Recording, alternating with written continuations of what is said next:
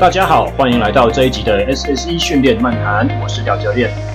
我有很多种身份和称谓，在遥远的 BBS 时代，PTT 单车版的乡民们称呼我为路边草；骑脚踏车的选手们和一些比较熟识的训练上的老客户称呼我为小廖；而在商业健身房里面呢，我的名字则是 Eric。我是谁？我觉得自己是一个有一点运动天分，但是由于起步比别人稍微晚了一点。于是最终把自己所有的热情都投注在教练工作上，这样子的一个角色。这是一个以谈论运动训练为主题的 podcast。你正在运动吗？还是你正在前往运动场的路上？无论如何，欢迎收听。好，今天的主题是要来谈论一下健身新手容易犯的十种错误。这些所谓的错误啊，很多东西是我自己在刚开始训练的时候。呃，训练自己的时候所犯的错误，也有很多东西是在我在这六年的教练生涯里面，呃，发现自己经常会跟我自己的学员所提起的东西。那他们比较不像是动作执行上的问题，而比较像是概念上、想法上、思维上的一些问题。那以下废话不多说，我们就切入正题。第一个新手常犯的错误，太少做有氧。很多的听众们听到这个，应该就是眼睛往上瞪，然后就想说：“哎，开什么玩笑？我是进来要听健身的，结果你第一个就跟我说有氧，你有没有搞错啊？”好，先不要着急，呃，等我详细的叙述原因，你们就知道说为什么少做有氧是会是健身的一个重要的错误。首先，想象你一下，想象一下，大家健身目的是为了什么？呃，大概十个里面有八个人是希望未来要增加肌肉。哦，你去健身房里面，你去问教练，呃，教练帮我评估一下，我现在我需要练什么？哦，教练可能帮你量一下身体组成，然后又测试一下动作啊，讲这个讲那个，讲到后来，十个教练里面有九个半也希望你练肌肉。哦，所以大家当然第一个听到就说，哎，怎么会是叫我做有氧呢？就是这不是跟我。健身，所谓的健身，或者是希望增加肌肉量的这个目标是有冲突的吗？哦，但其实你就想想一下，增加肌肉量的练法是什么啊？假设今天我们做的一个今天训练的主轴的选择蹲举啊，我是用深蹲做百分之八十的最大力量，这是一个相相当重的负荷嘛，对不对？那我每一组做十五下，那每一组下蹲的时候呢，我是数三二一，Go 起来。三二一，Go 起来！我每一组都做到十五下。你十五下结束之后，你会有什么样子的感觉？你会不会喘？你会不会冒汗？你心跳会不会快速的增加？哦，这些东西都是会的。哦，也就是说，这是一个负荷相当大、量也非常高的训练组合。那么，在这个一组的训练做完之后呢，你也许累积了，嗯，第一组可能大概七成的疲劳吧。你七成的疲劳，组间休息休多久？休大概表定说三分钟，差不多。那三分钟结束之后，你会也许觉得说，嗯，我休到差不多恢复八成了，我只剩两成的残存疲劳。OK，来，我做第二组。那第二组有可能比刚才轻松一点，感觉上有可能比刚才吃力一点。那结束之后呢，一样是八九成的疲劳，然后我一样休三分钟。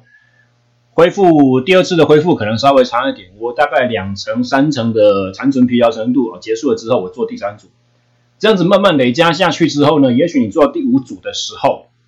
第五组的十五下，哇，做起来了，好累，大概九成九成五的疲劳这样子，然后第五组结束之后，你就觉得说，我不管休三分钟五分钟，我大概都修不回来，能够再多做一组的水准。也许我的疲劳程度就是五六成、七八成这么高，我没办法再多做一次。不要说一组，多做一次也许都没办法。哦，那这种情况的话呢，其实你在运动当中，就算是肌力训练的运动当中，你还是有很多的疲劳或者是身体产生的副作用，你必须要去恢复的。而这个时候，你的有氧耐力就决定了你的恢复速度的好与坏。我们讲有氧，呃，有氧势能，或者说所谓的。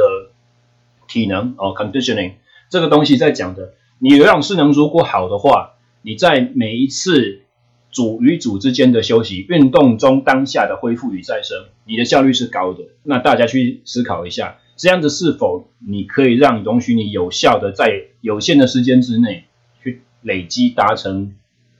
更高的总训练负荷，更好的训练执行，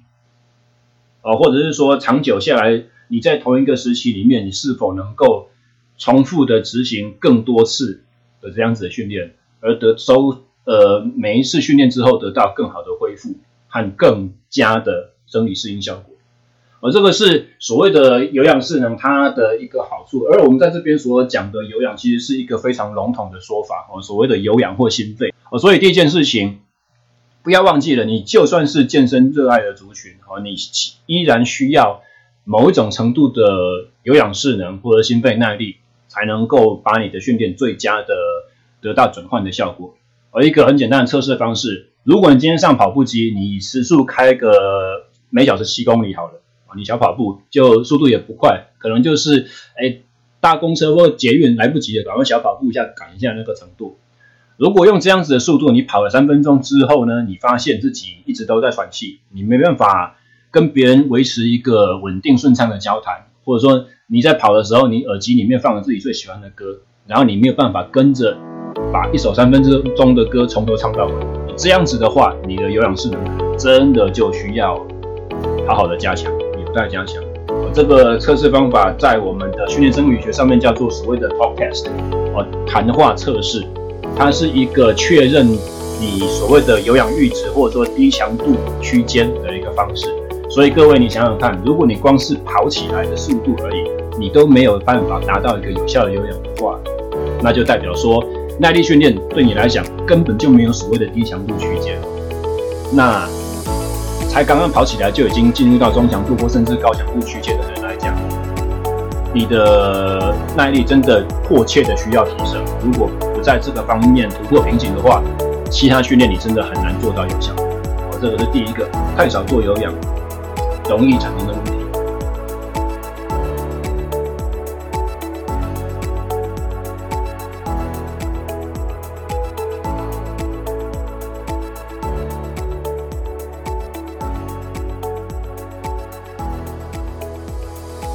那么第二个问题呢，相对的，我们就会有做太多有氧，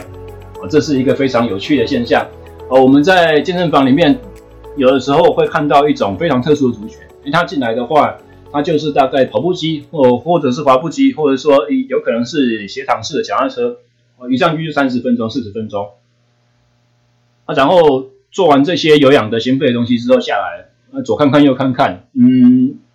器材好像不知道怎么很会做啊，不然的话就是呃膝膝盖呃蹬腿机做个一组二十下看一看看一看，呃呃胸推机器的做个二十下，然后再左看看右看看，哎，好像没有会的啊，没有什么喜欢的啊，不然的话就洗澡然后就回家了。哦，这个是其中的一种。那另外一种的话，可能就是我们也知道，就是呃你我也许都有认识这样子的朋友，团课咖，尤其是特别喜欢上，呃，譬如说飞轮课。哦，有氧舞蹈，或者是说拳击体适能这一类型的，哦，他一次上健身分堂，可能一堂五十分钟的课，他可以不只是上一堂，他就是两堂、三堂的这样子一直上下去。那这样子的朋友们就比较容易出现什么样子的问题呢？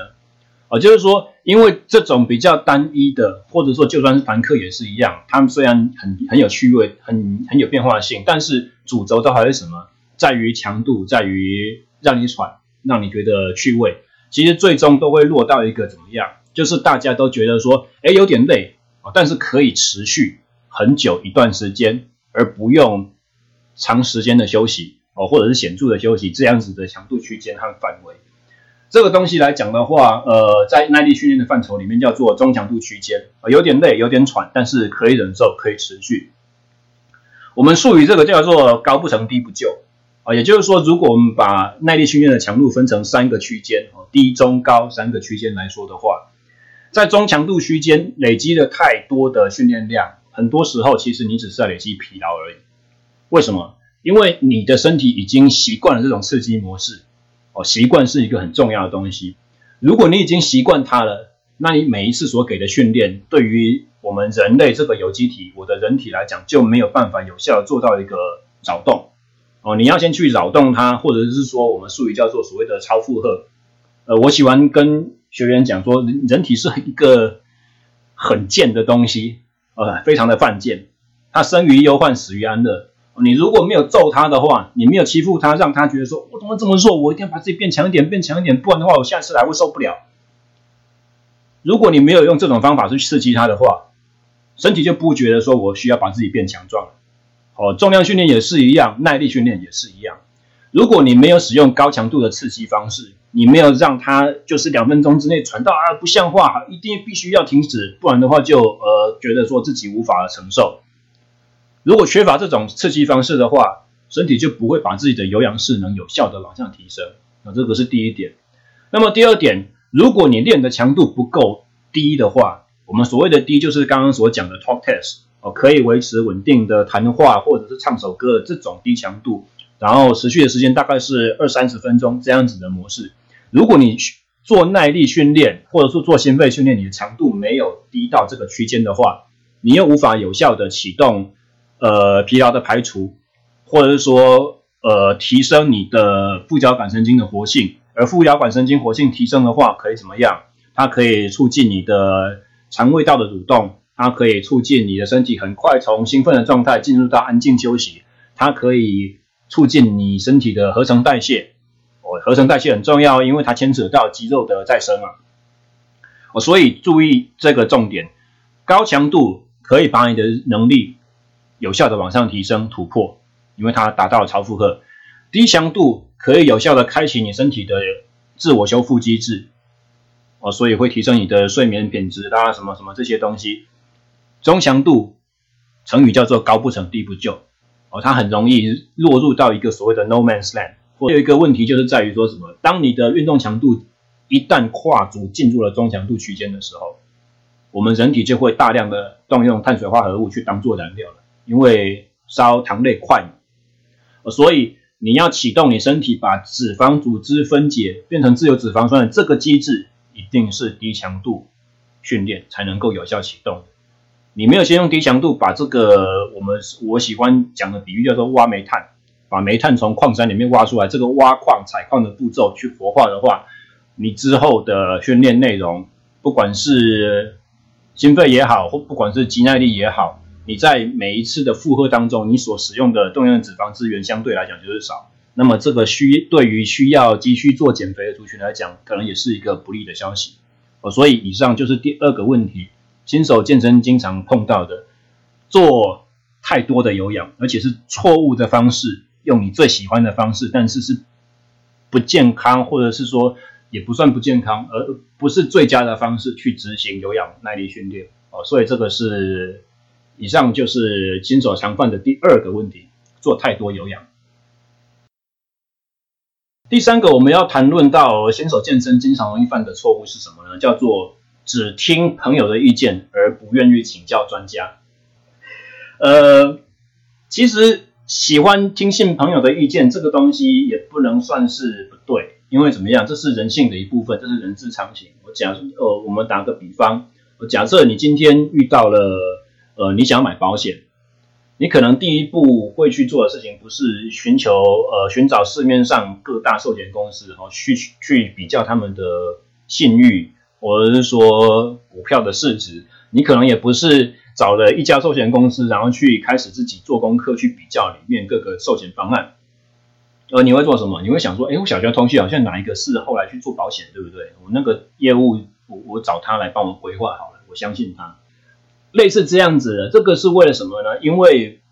呃，人会对自己所信任、呃所认识的对象会有一种情感上的信赖，呃，所以在运动上面也是一样，你会觉得说，诶，平常都是谁跟我一起练，我都跟他一起练，啊，他好像做的比我重，然后他好像动作都比我标准，啊，不然的话，哪一个训练上面的问题，我问他好了。啊，健身房里面站在旁边巡场那个教练哦，看起来可能瘦瘦的，也没有什么了不起啊，而且又听说。好像健身房里面教练，你只要跟他讲到话，他就会想要卖你课啊！不要不要不要不要问他好了，哦，可能会产生这样子的呃想法。当然，这个不能算绝对的错误。呃，在我们台湾国呃的健身房的生态上面，经常也确实是如此。但是我们必须要思考到一个问题，就是说，当你请教的一个训练伙伴不是他本身不是专家的时候，很多时候他会出自于他的善意，而给予一些他个人经验上可行的方法，而这些方法有的时候是因为不同的人、不同的前提之下所有产生的效果，哦，所以适合某一个个案的做法，有有的时候不见得是通盘都适用的，哦，适合甲的训练方式也许不适合乙，哦，这种问题在。当你请教朋友的时候，经常的容易发生。为什么？因为这个朋友他不是在这个行业背景底下工作的，他也许在学生时代或者是他的呃专业知识上面所涉猎的，并没有这么的广泛。也许他对自己的训练过程非常的了解，他也非常清楚说哪一个方法对他来讲有用，但他可能不知道说这个方法只对。打比方，百分之四十的人口有用，或百分之七十人口有用，而他把他的意见提出来的时候呢，也许你是那个比较特例的百分之三十，或者是说他你的朋友是否有办法像专业的教练一样去评估很多关于你工作上、你生活上，或者说你个人现阶段条件上的一些限制和资源，从而给出最佳的建议，而这是一个你需要去思考的。而何谓专业？所谓专业的意思就是说，呃，他就是靠这行吃饭的，而且你在这一个领域的东西，如果除了他以外，就没办法从其他人那边得到协助，这个叫所谓的专业。我喜欢打的比方就是说，哦，譬如说做水电的啊，你家盖房子要先拉一些呃排水的管路啦，或者是说电线啊、电灯啊这些东西，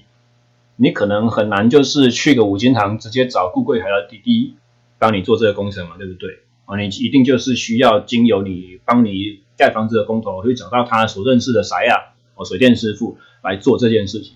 哦，所以健身产业的从业人员们也经常需要有这样子的一个认知，就是说，这是我的工作，哦，我的能力能够帮助客户解决这些问题，而如果不是我的话，其他也许就不够靠谱。哦，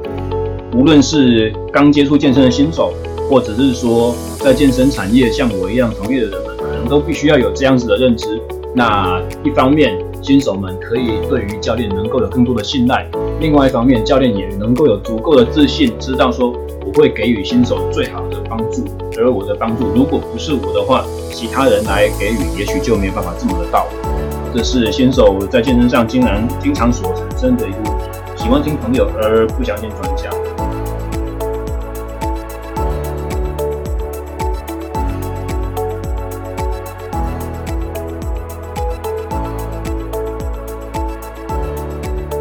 第四个问题呢？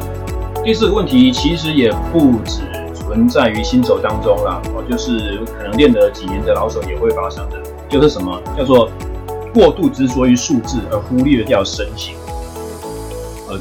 执着于譬如说体重计上面的那个几公斤的变化，或者是说我体脂肪百分比，这些东西也许重要，也许不重要，但是很多时候我可以笃定的说，它没有你想象的那么重要。真正重要的是什么？是我的体态的改变，我是否改善了我的驼背？是不是改善了我的圆肩？是不是改善了我的臀呃骨盆前倾、膝盖内塌、足弓塌陷、凸肚子、翘屁股这些问题？或者是我做的力量有没有变重了？我承受相同的负荷，我的时间是不是可以拉长？这些属于比较是什么运动表现 performance 上面的改变，或者是我们再更坦白来讲。你在健身房里面所做的训练，到底有没有在你实质的生活，或者是你所喜欢玩的运动，譬如说篮球，譬如说脚踏车，譬如说健走、登山、攀岩这些项目上面实际的带来的帮助？这些东西才是实的，才是我们所真正需要去在意的，而不是呃可能体重计上面的一两公斤的数字变化。哦，其实我们讲夸张一点，一两公斤的数字变化。你跳两个小时有氧舞蹈，你光排汗就有了；或者说你今天吃的比较清淡一点，身体盐分少，隔天早上醒来就不容易水肿，呃，水肿。甚至是什么？你改变了你的饮食形态，连续三天都不吃糖类，肌肉里面肝糖的含量下降，保水性下降，你也会瞬间减两公斤。这个东西，呃，因为它看起来好像是非常的客观，非常的有证据，所以许多时候呢，人们会特别用心的去追求。但是你必须看穿数字背后的意义，你要知道数字只是协助你达到目的的其中一个量测方法而已。真正重要的是你的那些目的，而不是数字本身的改变。啊，所以这个是新手在健身上面经常落入的一个迷失，还有一个错误，太过于执着于数字，把数字当成是一切。呃，教练跟你说你进步了，你就会跟教练说，可是我还是一样只有五十公斤呢，我想要到四十八，大概是这样子的概念。所以呃，数字很重要，没错，但是数字没有你想象的真的那么重要，这是我想要传达的。接下来我们要讲到第五个问题呢，就是训练方式太过于单一。哦，那为什么这会是一个问题呢？啊，举个例子，像是我，因为我自己本身我是以前是骑脚踏车的，那脚踏车选手来讲的话，最执着会是什么？就是我腿力嘛，对不对？所以我进到健身房里面，每次训练，我几乎都一到一个新的地方，我就找什么？第一个找什么？蹲举架，我就一定要做蹲举。我一定要做深蹲，不管是最大力量也好，或者说二十下的力量耐力也好，我就是一定要蹲。那很多时候呢，蹲完，力量也去，我我今天的精神也去一半了，我剩下的选训练选择就非常的有限。那经常状况，大部分人状况也都是这样子，会先做自己喜欢的，或先做，或者先做自己认为想要的、重要的。那么在这个情况之下呢，有限的训练时数就会产生，最后你看下来，诶，结果一两个月之内，我怎么同样都在做这一些事情？而训练方法太过单一。我们要知道健身房的价值在于哪里？其实，因为我们人在运动上面是需要经常面对不同的挑战，不同呃不不呃你所无法预期到的这些挑战。而健身房呢，它其实是一个安全的场域，它是最适合在安全的环境之下，而且经常是有人帮你看着的情况之下，利用各样的训练方式或各种的器材去实习、去学习这些动作的模式、负荷的角度，或者说不同的呃强度哦这些东西。所以，如果你没有办法有效的在训练上，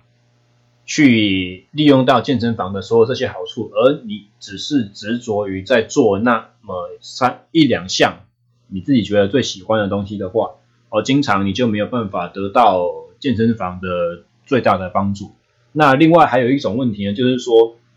如果有两种以上的方法可以同时增进你一种能力的话，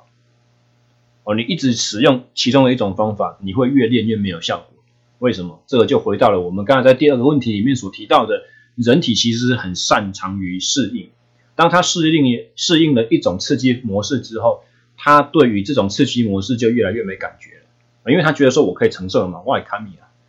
哦，我我你这样子做，反正上次也是这样搞我，我我都已经会了，我那我这样就好了，我不需要把自己变得更强壮。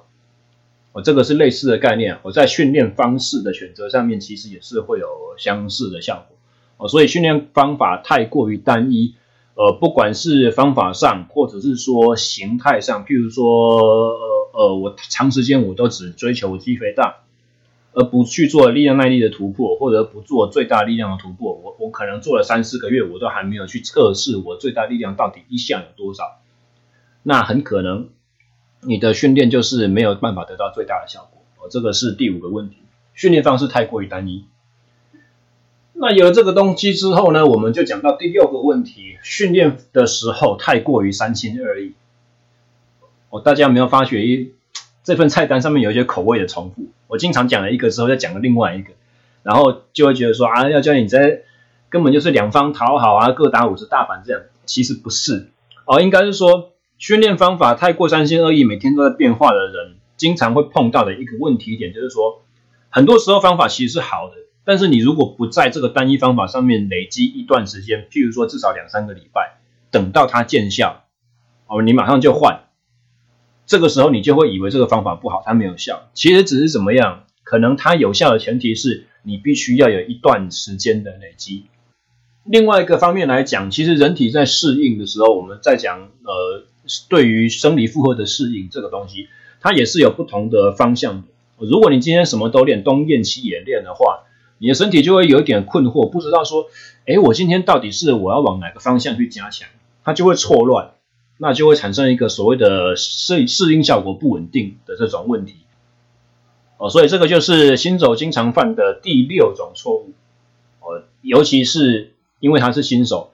哦，所以他的能力在比较差的情况之下，他什么方法练都会给他带来一点进步，所以他就会很喜欢今天做这个，明天做那个。等到他哪一天有朝一日，慢慢的脱离新手的成呃身份，要往中手或老手方向去的时候，他就会发现说，诶，其实好像跟以前一样，怎么练怎么进步这种。甜蜜期好像过去了，那是不是很多时候大家就会开始想说，我需要更新的训练方式，哦，我需要再换一个训练方式，我需要再换一个教练去来带我。其实很可能不是，而是因为你已经脱离了新手蜜月期，你必须要在同一种训练模式上面去有一定的粘着度，才能够达到真正有效的超负荷，或者说真正等待到你身体依据这种刺激模式产生了有效的改善之后。我们再换下一种训练，其实是有阶段性的，不是呃毫无目的的这个练一练那个练一练。以上就是本单元的第一个部分。呃，十个题目预录起来之后，发觉其实时间很长，所以我把它拆成了两集，上下两集。那么，呃，二零一九年对我个人来说是一个变化很大的一年，高兴能够在。年尾之前呢，把第一集的内容给做出来，在这边也祝大家新年快乐。之后在网络上可以透过我们的演书 Interaction Fitness 追踪我，或者是透过我们的 Podcast 的官方网页 Triple W 打 SSETrainingTalk.com。那关于更多我之前所发表的一些训练知识心得呢，可以透过 Google 搜寻 SSE Official Blog。它的网址是 interaction fitness 打 blogspot dot com。以上就是我们开播第一集的节目，我们下集再见，谢谢大家。